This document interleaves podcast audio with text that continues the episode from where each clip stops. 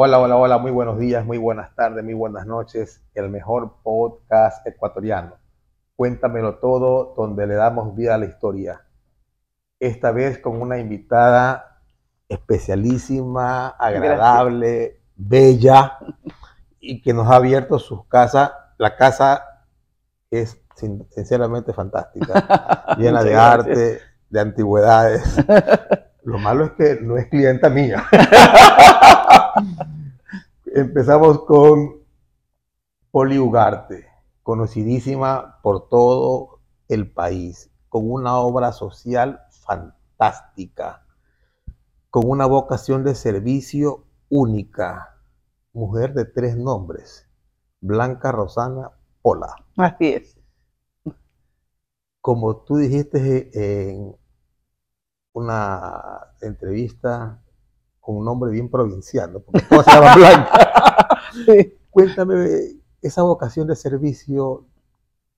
Sé que la viene de, parte de tu madre, pero esa vocación de servicio, ¿cómo la, la agarras? Porque muy aparte de lo del 2006, pero lo tuyo es de nacimiento. Bueno, la verdad es que, mira, eh, hay varias cosas, por el lado de mi padre y por el lado de mi madre. Mi padre fue un político, fue alcalde, gobernador, diputado, senador, se me, se me acaban los dedos para decirte en la provincia del Oro. Yo realmente nazco en Puerto Bolívar, en el Oro, y vengo a vivir a Guayaquil a los cinco años porque mi mamá dijo, yo de la política no quiero saber más, me voy a Guayaquil a criar a mis hijos. Y tú dedícate a la política. Mi padre fue primero bananero y después fue camaronero, fue uno de los pioneros de la industria camaronera de este país. Y esa, e, esa parte política siempre eh, estaba en nuestras conversaciones, ese servicio a los demás estaba en nuestras conversaciones. Posteriormente mi padre deja de ser bananero, se vuelve camaronero, pero las piscinas estaban en, en el oro y la planta empacadora estaba en Guayaquil. Y no había pues la tecnología que, que vivimos ahora y entonces nosotros trabajábamos con 500 mujeres claro. Eh, que trabajaban o ya sea pelando camarón o empacando camarón. Y mi papá es un, era un hombre muy visionario, pero además también muy trabajador. Y él te decía, a ver, Poli, tú quieres ser presidenta de la compañía. A los 18 años yo fui y le dije, ¿sabes que quiero ser presidenta de la compañía? Ya, muy bien pero yo soy como McDonald's. Ay, papá, McDonald's no existía en el Ecuador en esa época. Y me dice, le digo, eso es un restaurante, esas venden comida en Estados Unidos. Pero claro, pues porque el gerente de McDonald's comienza desde trapeando los baños, haciendo papas fritas, cocinando. Bien orense, ¿no? Bien, bien provinciano. Pero yo también creo que eso es de Ugarte. Mi, primo Vito Muñoz Ugarte diría que son, es parte de la formación que, que nos hacían a nosotros. ¿no? Y me enseñó a pelar camarón, tuve que aprender a pelar camarón, tuve que aprender a empacar camarón. esas manos? no, pues ya mucho. pero, pero eh, eso me hizo eh, ser perseverante ante las em, oposiciones que en un momento dado se me daban, porque yo, pues aniñada. tú buscaste siempre el trabajo, porque al ser otra, una niña rica, dice, ah, no, yo, yo que me voy a ir para allá, mejor me quedo aquí cómoda esperando la, mesada, pues, ¿no? Claro, mira, es que cuando tú pelas el camarón, tú tienes que hacer esto, se te hincan las manos. Yo me ponía caladril, mi mami me ponía caladril, me decía, Poli, tranquila, yo le yo comienzo a tu papá, y yo le decía, no, yo le voy a demostrar a él que yo puedo lograr. Y fue una gran formación porque primero, amé lo que hice, aprendí a sensibilizarme entre las necesidades de las que estaban al lado mío. Mujeres. Claro, eran mujeres, ¿no? Y básicamente yo creo que esa formación cristiana también, cristiana, porque soy una chica que viene del colegio de la Asunción, ¿no? Eh, formación en la casa, formación en, el, en el colegio, de valores, de principios, que hoy son tan necesarios en nuestra sociedad, forjaron esa mujer que siempre quiso servir. Y te contaban los problemas.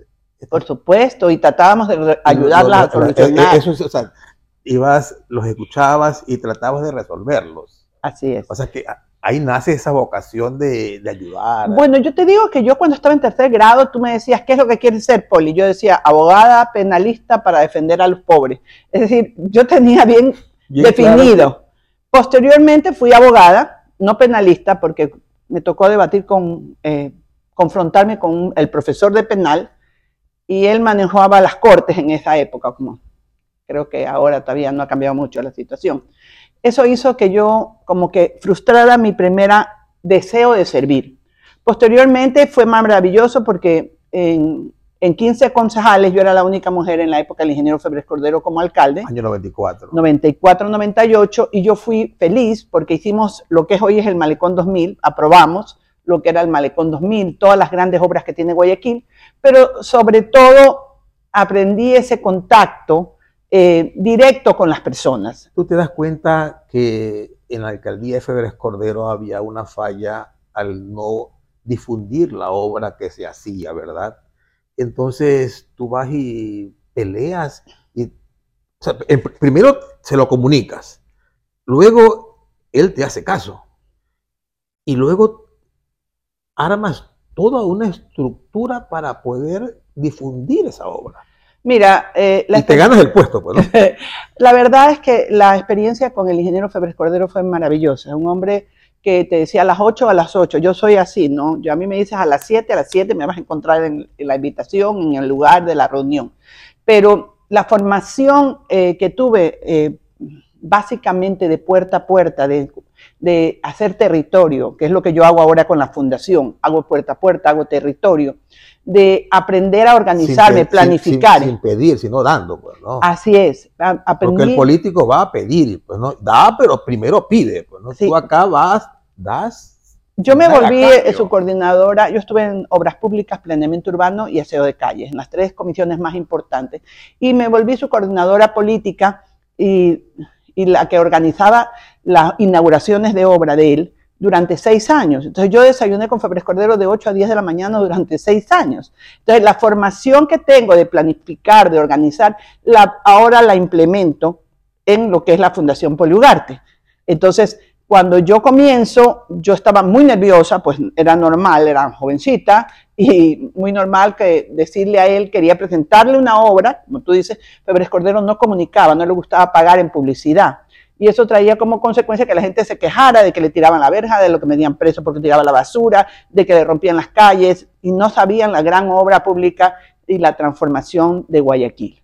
Entonces, le presentamos, hicimos una presentación en el agosto, yo me posesioné en agosto, en octubre, que eran las fiestas de Guayaquil, em, la, bueno, la intendencia. Eh, inaugurábamos obras y yo le digo, tiene que presentarle al país y especialmente a Guayaquil y a todos los gremios, cuál es su obra. Entonces, eh, realmente pues hicimos una exposición en el Parque de las Iguanas y fue exitosa. Entonces él desde ahí me dijo, bueno, venga y comencemos a trabajar. Fue una gran obra, terminé siendo diputada, creo que la asamblea ni la diputación es algo que me llena. Eh, yo regresé yo dejé la política en el 2002. ¿Tienes algún desencanto? Por ejemplo, tu proyecto está ahí dormido. Por supuesto, es decir, hace un rato me escribía alguien, yo tuve que cerrar mi centro médico que tenía aquí en la Garzota. Por, em, ¿Cerraste el centro médico? ah, sí, solamente hago las campañas ahora eh, gratuitas y ya no hago mama solamente, hago servicio uterino y ahora próstata en los hombres. Acabo el domingo pasado de hacer 1200. 1200 hombres en milagro, pero en próstata. Pero yo, yo creo que eh, ese, ese camino de servicio que tú hablas eh, han sido los baluartes de tener una, un deseo de servir, pero más allá de deseo de servir, ponerle pasión y amar lo que hago. Has dado sangre, pasión y, y lágrimas al servir pero esa satisfacción de haber servido a un millón doscientas mil personas. ¿Qué, cómo se siente eso? A ver, eh, pero dímelo en serio, ¿cómo se siente eso? Haber, haber permitido em, recibir cada vez que tú terminas un evento miles de bendiciones es lo mejor que le puede pasar a un ser humano. Yo creo que ese es el motor que me impulsa a, seguir tú adelante. Atiende, atendiste a 1.200 personas un millón doscientas mil personas. No, no, perdón, o sea, me, ah, este refiero, este ya, atendiste a mil doscientas personas, eh, quizás saludaste con doscientas personas, llegas a tu casa en la noche y te acuestas a dormir y piensas en tu obra y en qué piensas. Mira, más que pensar en mi obra, yo pienso eh, yo le agradezco a Dios que me dio una segunda oportunidad de vida y que me ha permitido hacer lo que estoy haciendo. Yo, no creo que si no hubiera tenido esa formación cristiana, esa formación familiar de mis padres, que son los baluartes y lo, lo, que más quiero, eh, aparte de mis hijos y mis nietos, que tengo ya siete nietos, eh, realmente yo creo que toda esa formación y esos conocimientos que fue adquiriendo a través de la vida me han servido para poner, para decir, yo decir, lo único que puedo decir es gracias, gracias por esas bendiciones, gracias por porque salen contentos, gracias porque vamos cambiando la cultura, no ya no es curativa, sino que es preventiva. Y te cuento algo.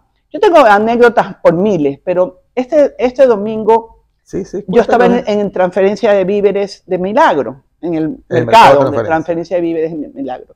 Y, y tengo la foto en la Facebook de un señor, de uno de los que me tomé la foto, que llegó y me dijo, vengo porque usted me fue a buscar la transferencia de víveres. Porque yo fui puerta a puerta a entregar los. O sea, tú vas y, entregas la invitación a que vayan a hacer la prevención de la próstata o en, el caso de las mujeres del, de la mama, ¿no? Así es. Yo hago, yo voy a vivir a los pueblos. Es decir, yo estuve en la Concordia en mayo. o sea, tú te quedas ahí. Me quedo viviendo. En San Lorenzo estuve en mayo. Estuve en San Lorenzo en mayo, he estado en Ibarra, he estado en Urdaneta. Bueno, lo que hemos hecho tu Tu piel está curtida. ¿no? sí, yo creo que sí, pero más allá de eso, yo creo que si nosotros no vamos y hacemos esa sociabilización de la campaña, porque es una sociabilización de la campaña, y las transferimos a que la gente se sienta, entonces en Quinindé, por ejemplo, la señora de Cube que tiene 45 minutos en carro para llegar Dice, usted me entregó, yo soy la que vendo en frutas en el mercado. Usted me entregó. La señora de la televisión salió de la televisión a entregarme. Quieren un compromiso, ¿no? Claro, es un compromiso entre los dos y es un cambio de cultura. El señor que fue, que se tomó la foto y que fue, quería, me dijo, yo solamente me quiero hacer el examen de sangre, el antígeno prostático. Y le dije, bueno, ya está acá. Y si le sale el antígeno prostático, va a tener que hacerse el examen físico. ¿Por qué no se queda allá? Y me lo convencí. Y ahora es mi segunda campaña Milagro. El año pasado todos querían hacerse sangre. Ahora, más de 900 hombres se hicieron el examen físico. Ya querían más físico que, eh, que de sangre. Entonces, eso quiere decir que vas cambiando la cultura de la, gente. La gente, se, claro, que vas, vas, vas haciendo. Más que nada, haces una obra que no lo hace nadie, una labor de prevención, pues, ¿no? Que, es en realidad, porque cuando en el 2006, cuando tú llegas a hacerte un examen de esos casuales, pues, ¿no? Porque no es que fuiste a hacerte el examen para saber, fuiste algo casual y te detectan de que eras candidata a cáncer de mama. Así es, ¿verdad? Así es. ¿Ya? Y entonces tú vas y eso, e, e, ese, ese momento que te cambia la vida, y te la transforma hasta el punto de que todavía sigues haciendo lo mismo. Pues, 15 años eh, caminando por el país. Mira, cuando yo, yo recibo la noticia de que tenía cáncer, porque fue una mamografía la que me salva la vida, eh, yo realmente pensé que me iba a morir. ¿ya? Lo primero que piensas es me voy a morir. Y le dije a Dios, si tú, hice dos, digamos, dos planteamientos. La primera, Dios, y le dije, si tú me das una posibilidad de, de seguir viviendo, estaban mis dos nueras embarazadas por primera vez, mis dos nietos, yo te prometo que te voy a servir. En ese momento no, ni pensaba hacer una fundación. Y, creo que la segunda fue decirme a mí misma, ¿qué está llevando mal en tu vida? ¿Por qué? Te cuestionaste. me cuestioné yo y dije, dije, bueno. ¿Qué estoy haciendo? Yo trabajaba mucho, dormía cuatro horas porque era empresaria y sinceramente siempre pensaba que yo, que nadie me podía sustituir. Y en ese momento del choque, de decir, te puedes morir, es decir, todo el mundo se puede sustituir, todos somos necesarios, pero en la sustitución de las personas también puedes sustituirte a alguien en los negocios. Entonces eso se dio, gracias a Dios, y, y yo pude enfrentar este cáncer diciéndome a mí misma, oye, el cáncer está en tu cuerpo, pero tu cuerpo lo maneja la cabeza. Y este cáncer a ti no te va a vencer y no te vas a dejar vencer. Y eso sirvió para que yo en un momento dado eh, tome la posta de caminar hacia adelante, primero salvando mi vida y mis tratamientos, tuve la suerte de poderlo hacer afuera, y posteriormente regresar y decirle a Dios, bueno, ¿cómo ayudo? Meterme en estadísticas de Solca, ver que el 70% de las mujeres del 80% que entraban a Solca eran realmente con la enfermedad regada en el cuerpo, el 70% se moría por falta de recursos en sus casas. Entonces eso fue como una cosa que me movió el mundo y comencé con un spot de televisión que posteriormente se vuelve la Fundación Poliugarte en el 2007, ¿no? que hoy tenemos 1.200.000 personas atendidas en mama, en cervicuterino y en próstata. Yo recuerdo ese spot, tócame, tócate. Tócate, tócate. Eh, o sea, es más, marca la vida en la medicina ecuatoriana, te podría decir, porque pienso que todas las personas que vimos y recordamos ese, ese spot, tócate, porque las mujeres, mi madre, por ejemplo, no se tocaba. Y tú fuiste atrevida al decirle, tócate. Por eso en el 2017 regreso a la Asamblea a tratar de hacer un código de salud para cambiar el sistema de salud y para darle la importancia a la prevención que, debe dar, darse. Debe haber políticas públicas de prevención y promoción de la salud.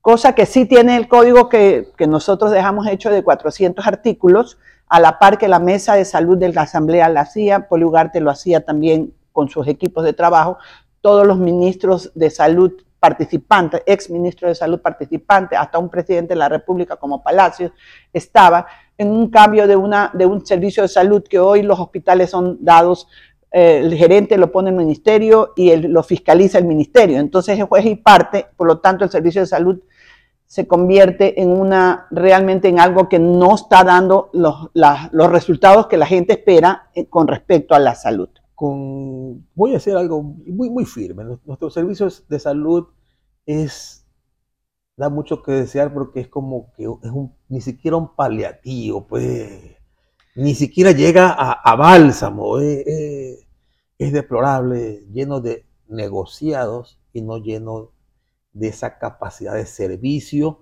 Y por eso personas como tú, como Poli Ugarte, que están en nuestro país, en nuestra ciudad, haciendo una labor que no es tuya, pues, que, o sea, esa es la, labor del Estado y, tú has tomado no solamente una posta, no solamente una bandera, te has cargado encima a un millón doscientas mil personas, qué maravilla. Muchas gracias. Mira, em, sinceramente la, la salud de nuestro país se volvió una cuota política y eso no lo vivimos hoy, no lo vivimos ayer, no lo vimos hace un año. Esto lo estamos viviendo muchos años. Y lo digo porque una de las, de las mis luchas cuando armaba el, Código de Salud fue defender la entrega de medicamentos para las personas que tienen cáncer o enfermedades catastróficas raras o huérfanas. Y, y, más bien, en vez de destinar recursos, lo que hicieron en ese momento ese ministerio fue decir, te voy a limitar la entrega de, de esos medicamentos, recién para preguntarle si tú querías o no, si te podían dar o no dar el medicamento.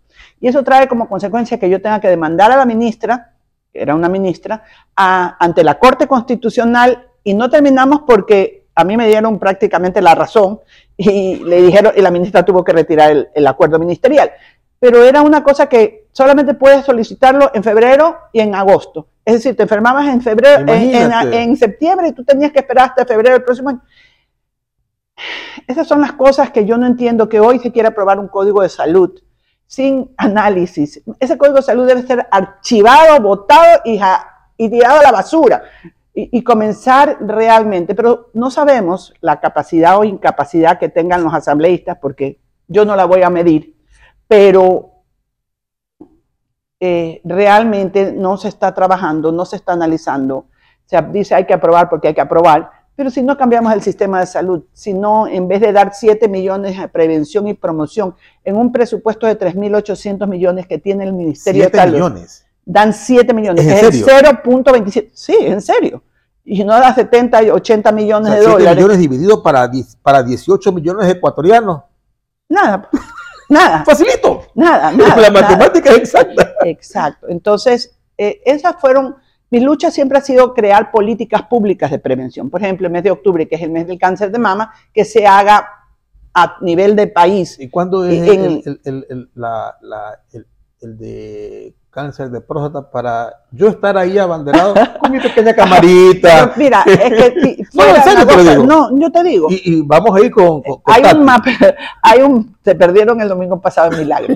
Este, eh, hay un, hay, hay, que hacer un mapa de salud eh, por ejemplo, Quito lo tiene, pero no como, como se vive ahora las direcciones de salud. Lo, ¿Quito lo tiene por su provincia o por su, por su alcaldía? por, su, alcaldía. Sí, yo lo he visto en la alcaldía de O sea que tranquilamente Cintia puede llamar a Poli para que... No, pero Cintia puede hacer con su equipo de trabajo un mapa que no sé si lo existe, cuidado puedo estarme equivocando porque yo no le he visto el de Guayaquil, no, me, no, no, no, no he visto el de Guayaquil. Lo del de Quito sí lo vi porque tuve que hacer el código de salud y el ministro actual, Roales, era director de salud y él se acercó también a formar parte de la ayuda que tuvimos para formar el código de salud que Polio Ugarte presentó. Para ubicarnos en, tiempo y espacio, Polio Ugarte del 94 al 2004 eh, trabaja en la función pública. Hasta el 2002. Hasta el 2002 del 2002 al 2006 hace una, trabaja en la función privada, te dedicas a tus empresas, te dedicas a lo tuyo.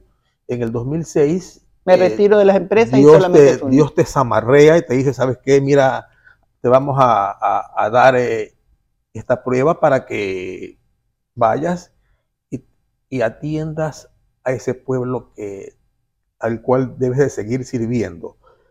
Estamos 2022 han pasado ya cuántos años con tu fundación, Poli? 15 años. 15 años, o sea que este año es la fiesta de quinceañera de esa, de esa fundación. de la fundación, sí. O lo hacemos a los 16 como los Estados Unidos. Ya, en enero cumplí. En, la, realmente, a ver, realmente en enero cumplí, cumplimos en la formación de la fundación, no en la constitución de la fundación.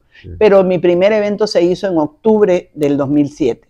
¿ya? Y es decir, queremos a este año hacer Eh, un gran evento, el hospital móvil más grande del país. Queremos hacerlo. Mañana me voy a Quito y me estoy reuniendo con el ministro, con el director de salud del municipio de Quito. Y lo más maravilloso de esto que tú has sido premiada o galardonada municipios, prefecturas, gobiernos. Y me di cuenta ahí por ahí, que no suene a, reclamo, ¿no? Pero, pero y Guayaquil, Poli, ¿qué ha pasado con, Habría que preguntarle a las autoridades.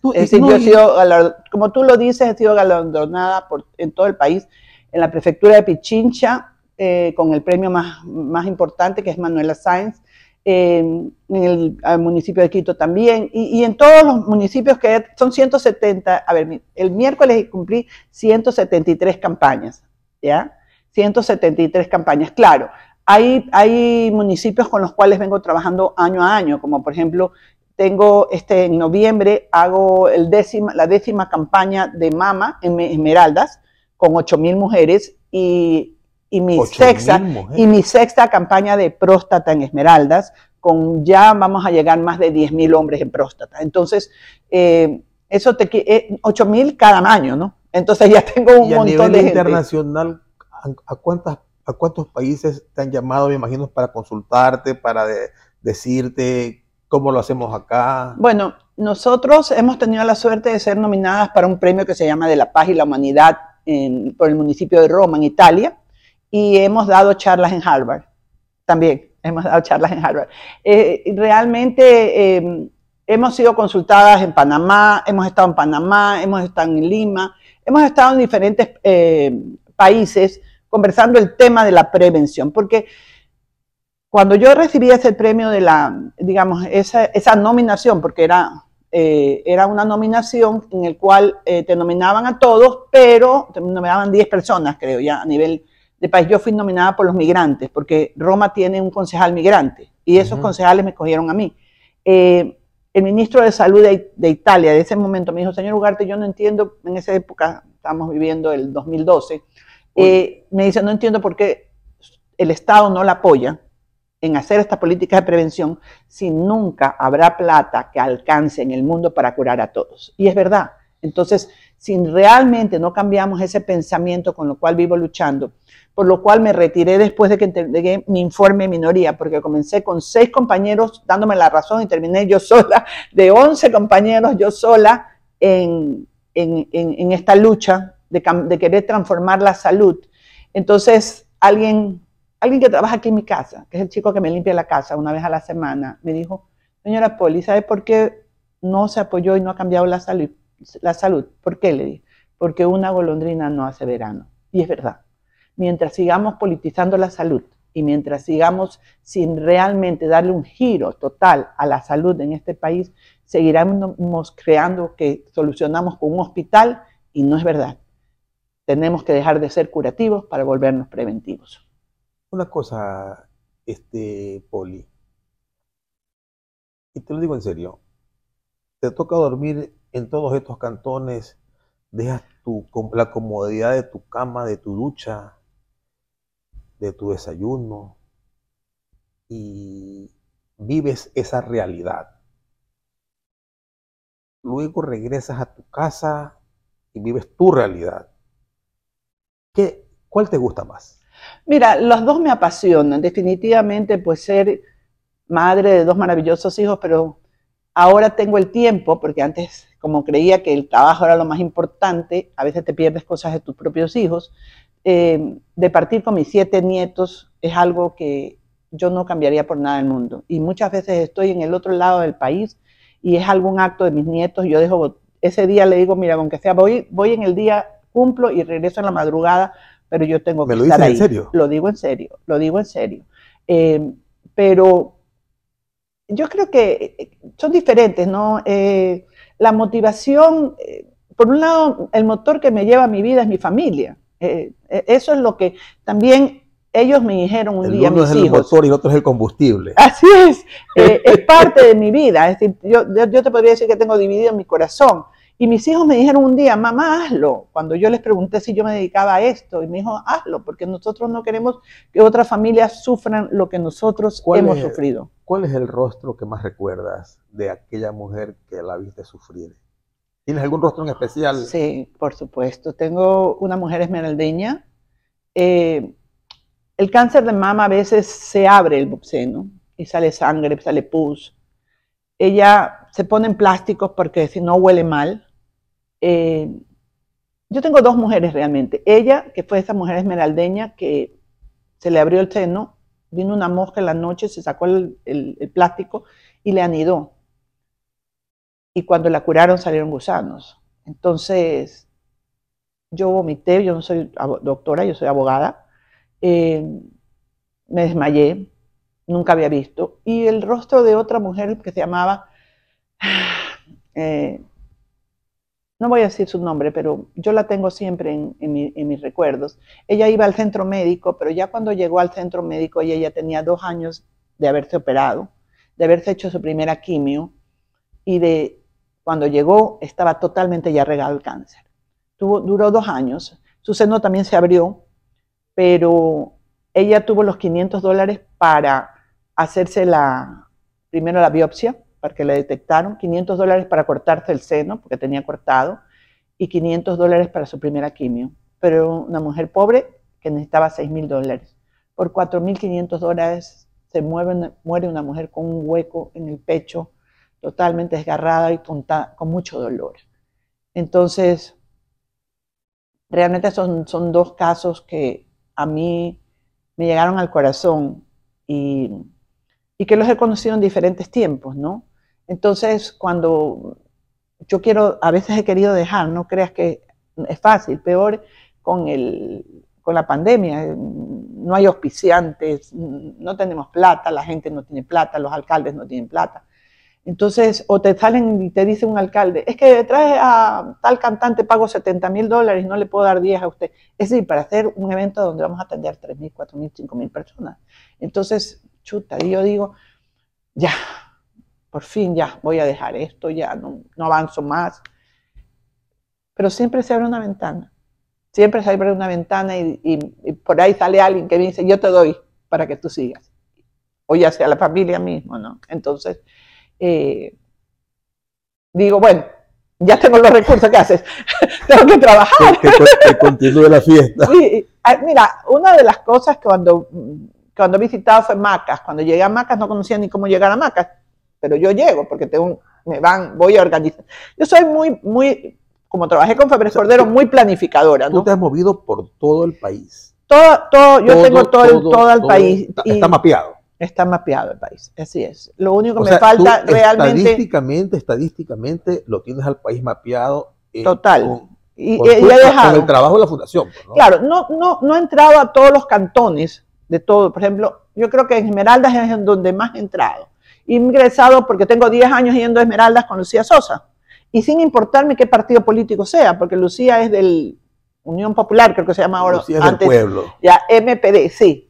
Y ahora estuve con Paco Azán en, en, En- en Milagro, ¿no? Es- eh, estuve con partidos de David Álava en la Tú no eres de Concordia, tal- bandera, tú eres de salud. Así es, yo no, yo no ando viendo. Tú estás quién. solucionando problemas. Así es. Entonces, no ando viendo el- el- la parte política, porque yo no permito que Pero hay- utilicen políticamente a la fundación en estos eventos. Más aún, cuando yo le digo a la, autoridad, cuando todo lo que sea afuera, perfecto, pero adentro se maneja de una manera organizada y de cómo vayan ingresando, porque si no, si te pasa, porque llega un concejal y quiere montar 50 personas porque son amigas de él, y yo le digo, aquí no, aquí todo es ordenado, todo es planificado, todo se respeta, porque la gente te llega, por ejemplo, ahora en Milagro, la gente llegó a las 4 de la mañana, entonces yo entro a las 7, cuatro de la mañana. a las 4 o de sea la que ya mañana. hay una conciencia verdadera. pues. Así es. Sí, y, o sea, y- sí.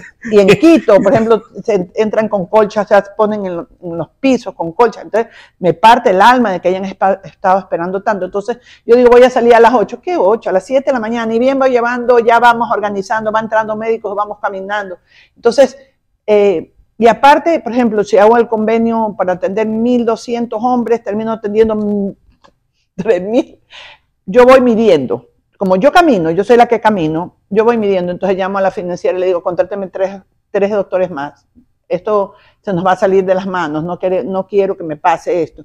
Entonces, si la programación era de, de 10 médicos, pido 15, y si no 15, son 20. Ahora en Quito queremos, vamos a trabajar 140 médicos. Ah, ojo. 140 médicos con 20 consultorios, el hospital más, más grande del país, con tres equipos de, de ecografía para ir haciendo. Ojo, 140 médicos que también aman lo que hacen y que no se van a lucrar. Pues, No, son gente que, bueno, O sea, eh, los, los- La- porque porque la, la vocación del servicio es total. Eh, sí, a los médicos ahora sí, los especialistas sí se les, se, se les tiene que cancelar porque Por supuesto. Eh, eh, pues. y además tenemos que una logística. Sí, eso es lo más caro que tenemos, lo que es la logística, los insumos. Ahora nos han encarecido mucho más porque tenemos que tener eh, todo un proceso de bioseguridad que antes no lo teníamos. Eh, antes, antes yo iba, daba charlas en los colegios y las mujeres llegaban a un sitio y caminaban conmigo. Ahora tenemos que hacerlo por turnos para que no vengan con toda la afluencia que venían antes. Entonces, todas esas cosas ha cambiado, pero ya estamos regresando a, otra vez a las charlas en los colegios, que es importante porque aparte del millón doscientos en salud, hemos dado charlas a cu- a 400 mil jóvenes. O sea que has llegado a 1.600.000 de personas directamente e indirectamente a 6 millones de ecuatorianos. Por lo menos, sí. Sí, creo, creo que, mira, cuando fui, Y por eso y es te voy a contar una anécdota. Eh, cuando fui candidata a la prefectura, Del Guayas, yo fui candidata en el año 2019, y, y cuando me hicieron la encuesta de, conocimiento, yo me reía porque yo sabía lo que me iban a- decir. Y vinieron todos alterados y me dicen, oye, tu fundación tiene en la provincia del Guayas, ¿no? Eh, aquí en la provincia tiene casi el 90% de conocimiento, pero a ti te conoce el 40%. Entonces yo le contesto, es que yo no vendí una figura política, yo, figu- yo vendí una causa de vida, que es totalmente diferente. Y en la última encuesta que han hecho a las, a las personas de Guayas. No, ya estuvimos, ¿no? Ahora ya tenemos el 85, porque en un mes y medio que fuimos candidatos. Vamos a contárselo bien al público. Vamos a contárselo bien. Midieron el nivel de agrado. Cintia Viteri, por, cono- o sea, la conocen y le agradan al 90% de los ecuatorianos, de, de los, guaya- de los guayacenses, ¿no? Lo conocen. La conocen ya. Eh, de ahí viene. No hablemos de los agrados porque después se pueden haber resentimientos. Lo único que te puedo decir es que del 40% en mes y medio que fui candidata a la prefectura subimos al 85-86%, que está bien porque yo no estoy en la televisión ni estoy todo el no día. estás en la televisión, no Y estás en no un partido estoy sola. No, no, no tengo partido. Ahorita no tengo sea- o partido sea político, así es. Penetraste en el corazón de los ecuatorianos. O sea, ya, cada uno te tenemos ahí en un rinconcito. Eh, mira, yo, yo sí me sorprendí eh, en esa elección porque eh, definitivamente Carlos Luis ganó, ¿no? Carlos Luis Morales ganó. Eh, pero nosotros ganamos a la candidata que era fuerte, que era la hermana del, del expresidente. Pierina. Así es, le ganamos en 16 cantones. Y, y, yo tuve un mes para hacer campaña, nada más hice un mes. Y, y, eso fue importante, no por, por ganar, sino porque era la demostración de nuestro trabajo en la fundación, de que habíamos entrado en la mayoría de cantones, no en todos los que ganamos, habíamos entrado y habíamos ingresado, habíamos hecho nuestras campañas. Entonces, por eso es importante y por eso lo nombro, no por ganar, porque definitivamente no ganamos, ¿no? Eh, pero más allá de ganar eh, a uno o a otro, es lo importante era que había un reconocimiento por parte de las, de las personas en la provincia del Guayas de que, eh, de que la fundación y Poli Ugarte ¿no? habían, habían trabajado por ellos. Pero ahora me ofrecieron también ser candidata y les he dicho muchas gracias, pero vivo más feliz que nadie trabajando en mi fundación. ¿Se, puede saber qué te ofrecieron? Todos creo. pero, pero no, estamos hay contentos, algo que, hay, contentos, más contentos en la función Hay algo social. pendiente en el, en, por lo menos aquí en nuestra ciudad de Guayaquil, hay algo pendiente. Y, y lo voy a decir en serio. Eh, y lo dije en el segundo podcast, también lo dije yo. Eh, aquí en Guayaquil hay muchos monumentos. Aquí en Guayaquil nace la Junta de Beneficencia en mediados del siglo XIX. No voy a decir el año porque no me lo sé de memoria y tampoco voy a... Por ahí alguien va a decir, no, no, no sabe. Entonces, pero la solidaridad, nace en Guayaquil. Y no hay un monumento a la solidaridad. Tu fundación es maravillosa y ha tocado, creo que, las fibras más profundas de, los ecuatorianos. Hay otras fundaciones trabajando, haciendo un trabajo, pero que no lo hace nadie, y los gobiernos se despreocupan, no, ahí está la fundación tal que es la que, la, que haga el trabajo. ¿no? Pero no hay, no hay, un monumento a la solidaridad, pero aquí hay un monumento para, para cogerse las manos, pero no hay. Un Yo creo que más que la solidaridad es al voluntariado, es el voluntariado, porque eso representa, son los seres humanos los que están trabajando por los otros seres humanos, ¿no? Y, y, y, normalmente este voluntario solidario, es humano, es, quiere, quiere buscar servir. Entonces, yo creo que esa sería, más bien yo lo orientaría hacia esa parte, hacia voluntariado, y no de una sola persona, porque a, mí, eh, yo digo siempre que con esa palabra tócate, algún día me pondrán en la historia de este país en algún momento, en algún lado.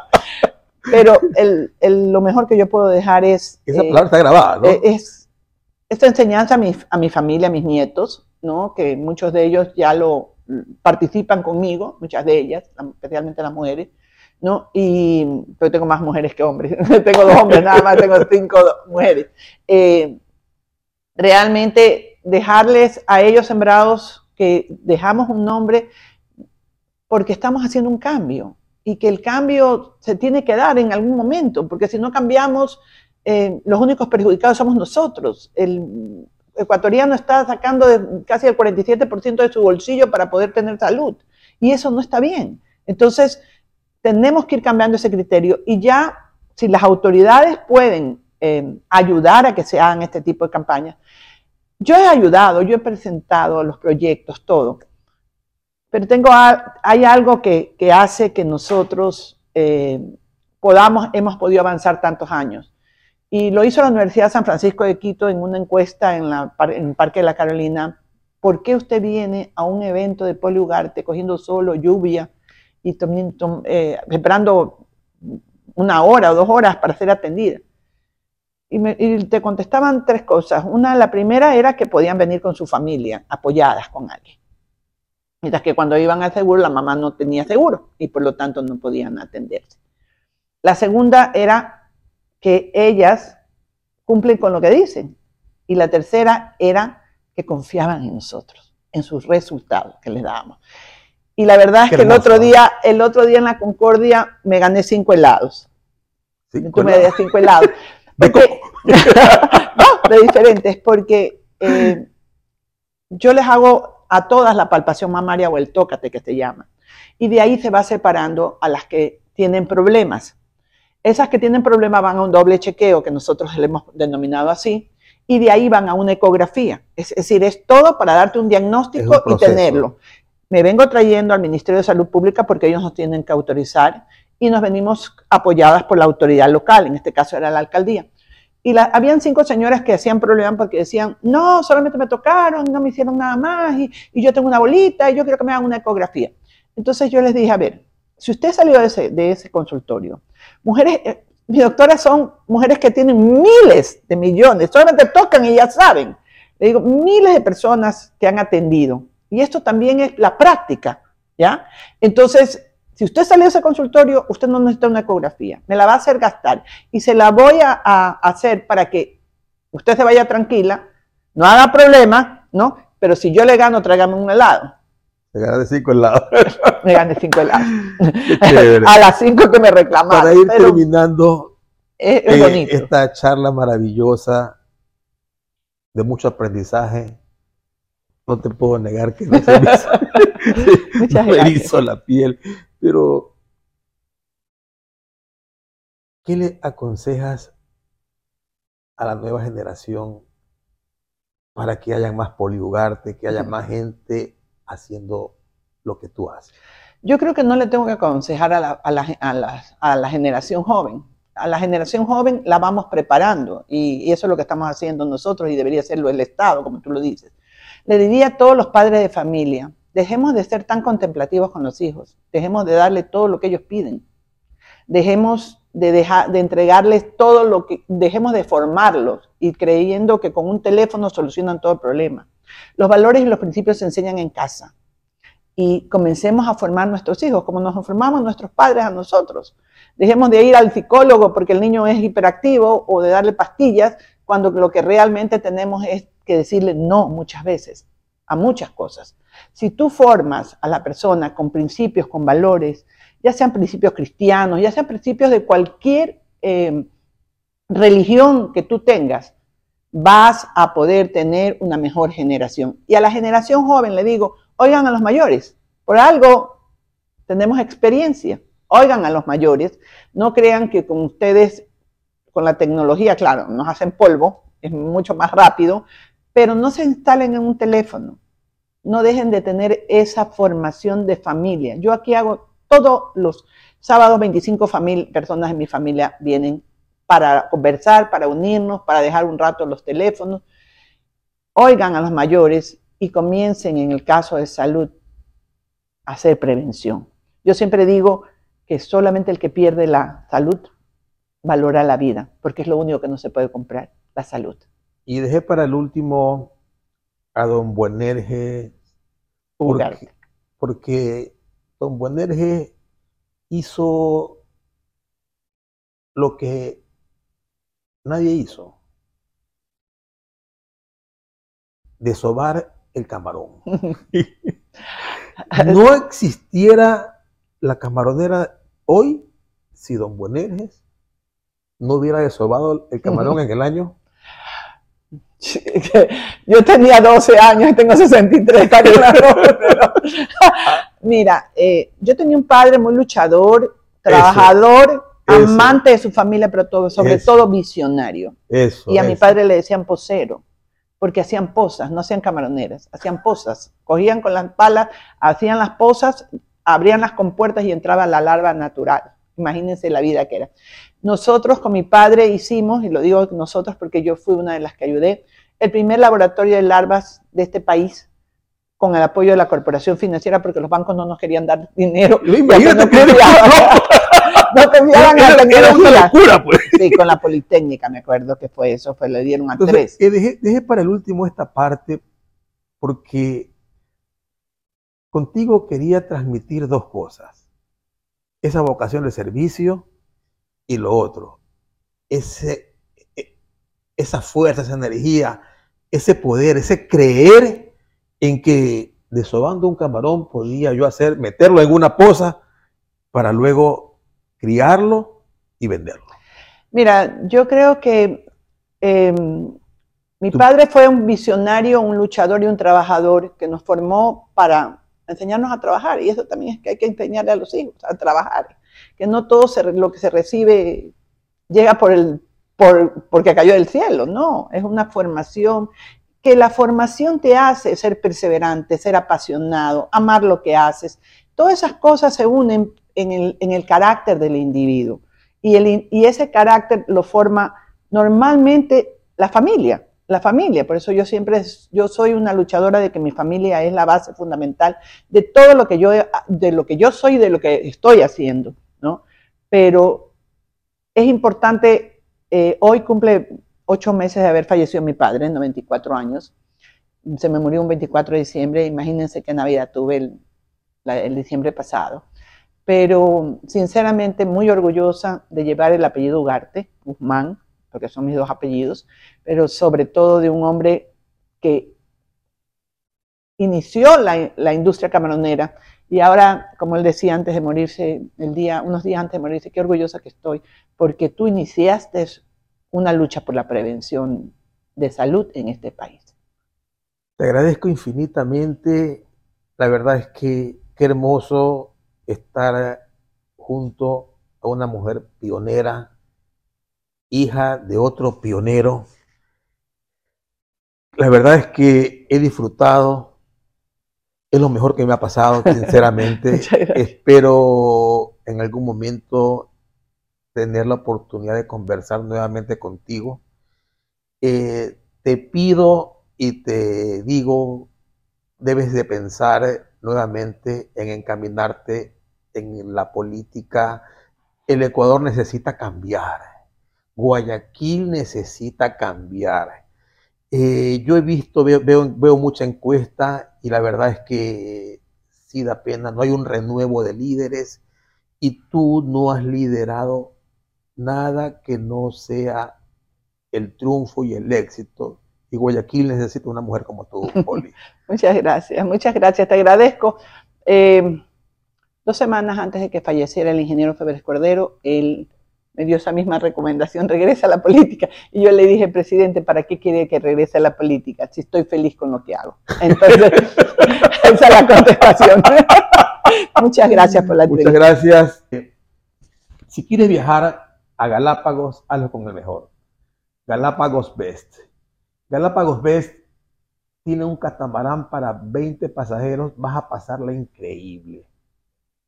Vas a conocer y vas a disfrutar Ahí estuvo en ese catamarán Luisito Comunica. Y ahí van los mejores.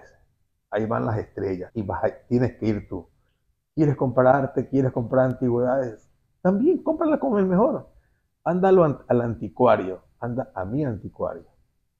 Y vas a ver que no solamente vas a disfrutar comprando y llevándote una, una linda pieza a tu casa, sino que va a ser el tema de conversación en las reuniones familiares. A todos nuestros oyentes, a todos nuestros televidentes, eh, le pido que nos den like en nuestra página, que no solamente la, la miren, la compartan. Un abrazo muy fuerte, muchas gracias a todos, se los quiero un montón.